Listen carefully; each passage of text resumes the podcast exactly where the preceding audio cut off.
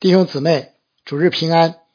今天要分享的这段不长的经文所记载的，是关于北国以色列最后几位君王的故事，包括沙龙、米拿县、比加辖和毕加。其中关于米拿县的最多。自此以后，北国的历史就只剩下亡国之君何西亚那一段了。分享之前，我们先低头祷告。天父，感谢你启示了你的话语。叫我们可以查验何为你善良、纯全、可喜悦的旨意。主啊，你记下列王的故事，乃是为借此来教训并警戒我们，叫我们知道当怎样寻求明白，并行在你的心意中。以下的时间，求主将那赐人智慧和启示的灵大大的赏给我们，光照我们，开启我们，好叫我们看出你话语当中的奇妙。听我们的祷告，奉主耶稣基督的名，阿门。耶和华神因耶户按吩咐办好了剪除亚哈家一事，曾应许他的王朝可以延续四代。到了耶罗波安二世结束的时候，神的应许已完全应验。尽管耶户铲除了巴利崇拜，耶罗波安二世。复兴了以色列的国势，但北国的信仰啊或者灵性状况却没有什么根本改善，依旧处于败坏的状态。于是，神的审判临到，施恩的日子过去了。耶户王朝最后的君王撒加利亚在位仅六个月，即因篡位被杀，北国由此进入了亡国前的。混乱与动荡的时期，不足三十年的短短时间内，走马灯似的换了六位王，而且大多死于非命，也再没有能称得上王朝的了。也就是从这时开始，以色列人开始被掳，被驱离应许之地的悲惨噩梦。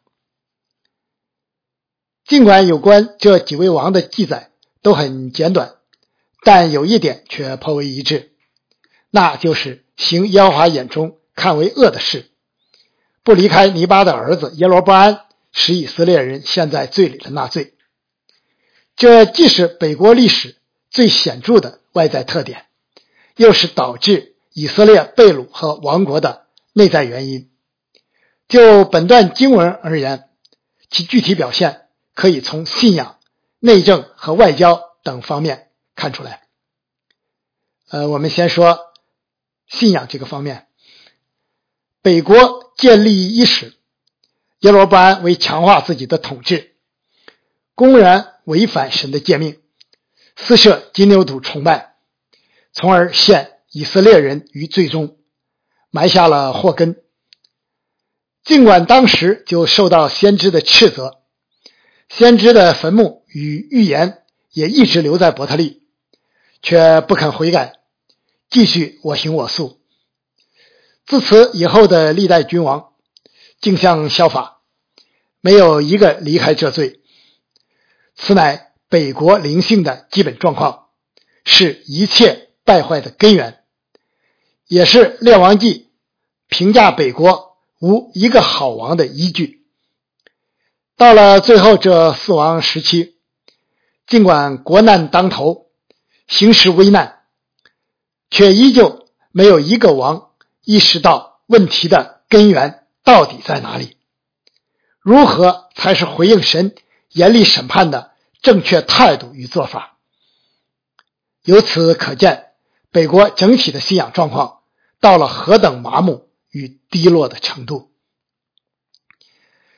十诫的第二届再再宣告：不可为自己雕刻偶像，也不可做什么形象，仿佛上天下地和地底下水中的百物；不可跪拜那些像，也不可侍奉他，因为我耶和华你的神是祭邪的神。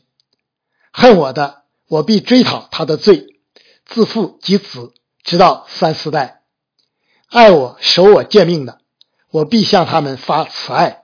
直到前代，既然以色列人屡教不改，不珍惜神一再留下的机会，始终不愿意离开耶罗波安的金牛犊之罪，审判的临到就是不可避免的了。从耶罗波安开始，神一直施恩、怜悯、忍耐，但从现在开始，恩典的日子过去了，追讨的日子来到了。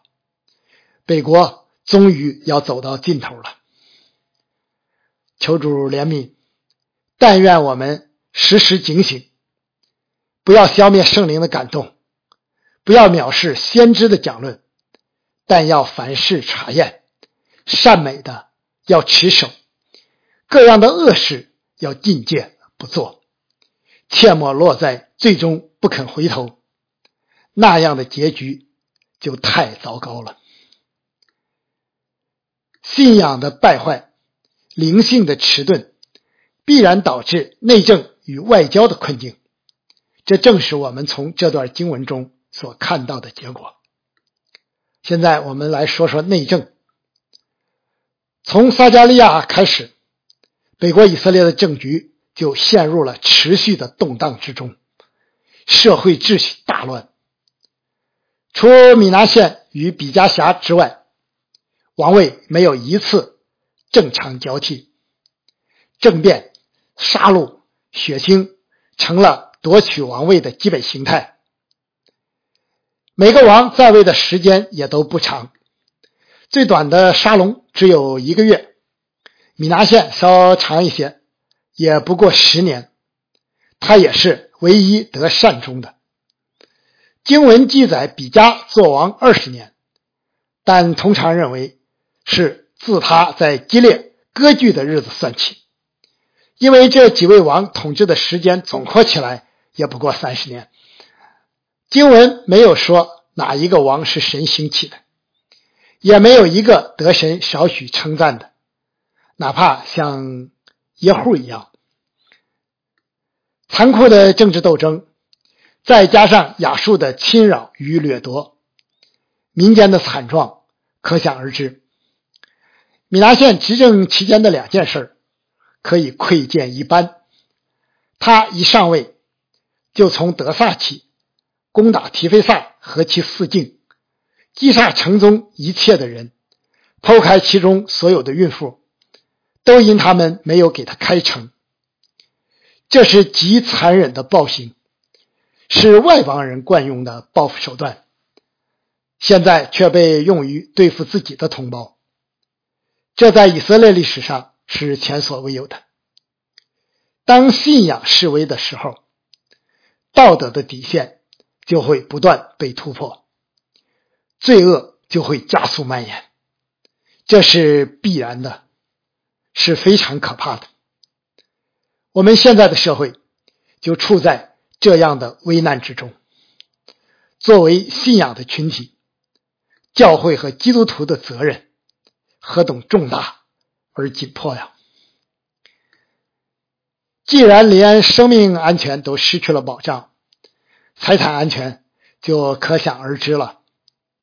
米拿县要贿赂亚述王，要纳贡，一次竟高达一千塔连德银子，这大约三十四吨的庞大数目，从哪里来？只能转嫁到民众头上。于是。每个富户被索取，啊，就是强行摊派哈，五十舍克勒银子，这个是一斤多，因此就至少涉及六万多户。这些富户肯定是要再向下转嫁的，再加上层层盘剥，一般百姓的负担可就重了。不久以前，在耶罗波安第二统治的时期。以色列人曾享受着奢华的生活，为先知所斥责。现在这一切都已灰飞烟灭，贫穷、艰难成为生活的常态。更啊悲惨的是被掳开始了。毕加年间，亚述王提克拉匹列色来夺了以云、亚伯、伯马加、亚诺。基底斯、夏索、基列、加利利和拿夫塔利全地，将这些地方的居民都掳到亚述去了。这时以色列人进入应许之地几百年以来首次被掳离开。后来又发生了许多次，直到南国被掳巴比伦。迦南美地本是神特别应许给亚伯拉罕及其后裔以色列人的，也是神亲自借摩西和约书亚把他们领进去的。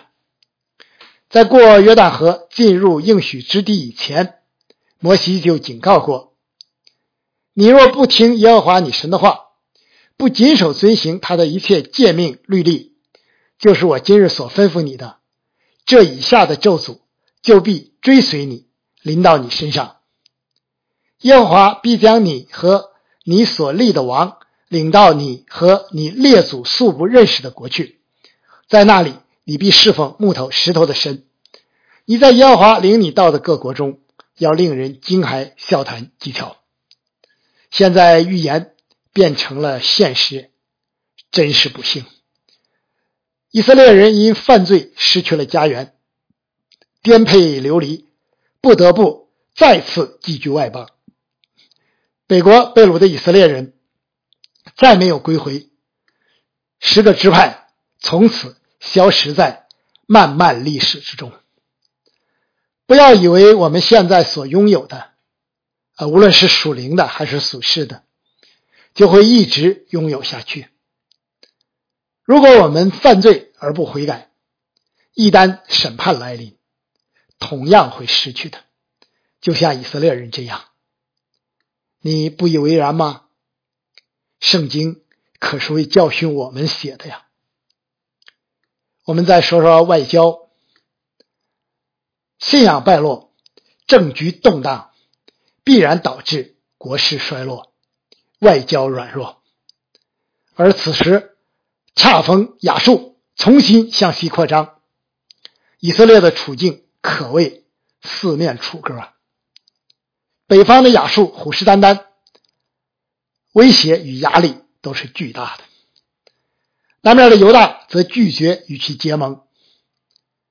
面对危局，米拿县选择向亚述称臣纳贡，成为亚述的附庸，以极大的代价换得暂时的苟延残喘。而毕加则选择与亚兰结盟，企图联手对抗亚述这个强大的敌人。为增加联盟的势力，亚兰王利逊。和以色列王毕加企图以武力胁迫南国犹大加入，结果遭到犹大王亚哈斯的断然拒绝，并因此导致了亚哈斯求救于亚述王提克拉比列色。于是亚述大举入侵，直接灭掉了亚兰，以色列也失去了其北境的大片领土。曾几何时。耶罗波安第二将北境扩展远至哈马口，现在不仅化为乌有，而且连祖业都保不住了。再过不了几年，北国以色列也就彻底亡于亚述了。表面看来，以色列人是败于亚述的强横，但背后真正的原因，却是因为以色列人背逆神，犯罪不肯悔改。神就兴起亚述惩罚他们，正如以赛亚先知所宣告的。呃，以以赛亚的服饰正是在这个期间哈。亚述是我怒气的棍，手中拿我恼恨的杖，我要打发他攻击亵渎的国民，吩咐他攻击我所恼怒的百姓，抢财为掠物，为掳物，夺活为掠物，将他们践踏。像街上的泥土一样，亚述素来以残暴著称，落在这样的敌人手里，以色列人还能存什么幻想呢？人在犯罪的时候，往往耽于一时之乐，很少顾及与之相连的严重后果。而当审判到来，真的要为罪付出代价的时候，后悔。就来不及了。为此，希伯来书说了一句严厉警告的话：“落在永生神的手里，真是可怕的。”最后，我们特别说一说审判。圣经一再重申，神是轻慢不得的。神的确满有慈爱与怜悯，不轻易发怒，但不是不会发怒，更不是永远不发怒啊！一旦神施恩的时候过去了，审判与追讨的日子就会降临。第二届既包括赐福，也包括降祸，我们不能只记得一头，而忘了另一头。即便是以色列人，神的子民，神的审判同样是严厉的，甚至是恐怖的。政局动荡，社会混乱，外敌入侵，战争、杀戮、财富掠夺等种种可怕的事情，往往是难以避免的。作为当时代的个体，无论敬虔与否，深陷其中。都是要一同经历这些苦难的。耶利米先知的一生就是如此。尽管知道神的恩典够用，忍耐到底必然得救，我总以为还是不经历为好。为此，教会改为国家、社会、同胞守望祷告，希望这样的情形能得以避免或延迟。而这其中最为关键的，就是主的教会能在信仰上站立的稳，不偏离神指定的道路，坚定的站在真理和公义的一边，不随从世界的风俗，成为黑暗中的明灯。面对着纷杂的世界和不安的心灵，唯愿每个基督徒都能平稳安静，因为主已将属天的平安。赐给了我们，使我们可以胜过世界。现在外在的大环境确实越来越紧，山雨欲来，但不也正是教会活出信仰见证的大好机会吗？我们也不能只是消极的看待审判，似乎只为惩罚，只付代价。其实审判同样有洁净。复兴的作用，罪恶积累的日子多了，灵性低落到一定程度，就好像重病之人，非用猛药或手术是不能恢复的。这个道理不难理解，只是许多人不愿意接受就是了。耶户以残酷的手段铲除了巴黎崇拜，以后才没有死灰复燃。以色列人经历了被掳的惨痛教训，回归以后才得以避免了偶像崇拜。西西家的复兴，难道和北国的灭亡没有关系吗？真爱与溺爱是有本质区别的。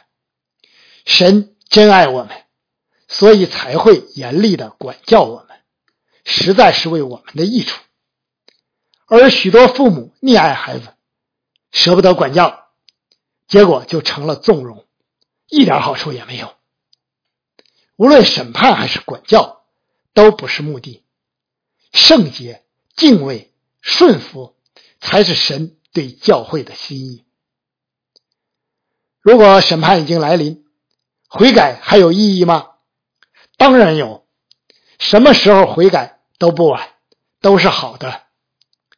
如果单看外在，或短期，也许无法立即改变承受犯罪后果的现实，但若看内在和长期，这却是唯一的正路与出路。大卫因数点百姓犯罪而招致瘟疫的惩罚，却因及时的悔改，不但大大缩短了灾难的时间，而且因此立下了圣殿的根基。因为他的怒气不过是转眼之间，他的恩典乃是一生之久。一宿虽然有哭泣，早晨便必欢呼的诗句。实在写出了悔改之人的出路与信息。相信以色列最后的这几个王中，若有人肯悔改，肯离开耶罗波安的金牛犊，就像西西家和约西亚那样，以色列的命运是会不一样的。只可惜没有一个愿意的。千万不要一直硬着心，也不要以为太晚而灰心。无论什么时候悔改，都是越快越好，越早越好。因为忧伤痛悔的心，神必不轻看。当年所罗门王献殿以后，神曾再次向他显现，重申了蒙祝福与受咒诅的条件。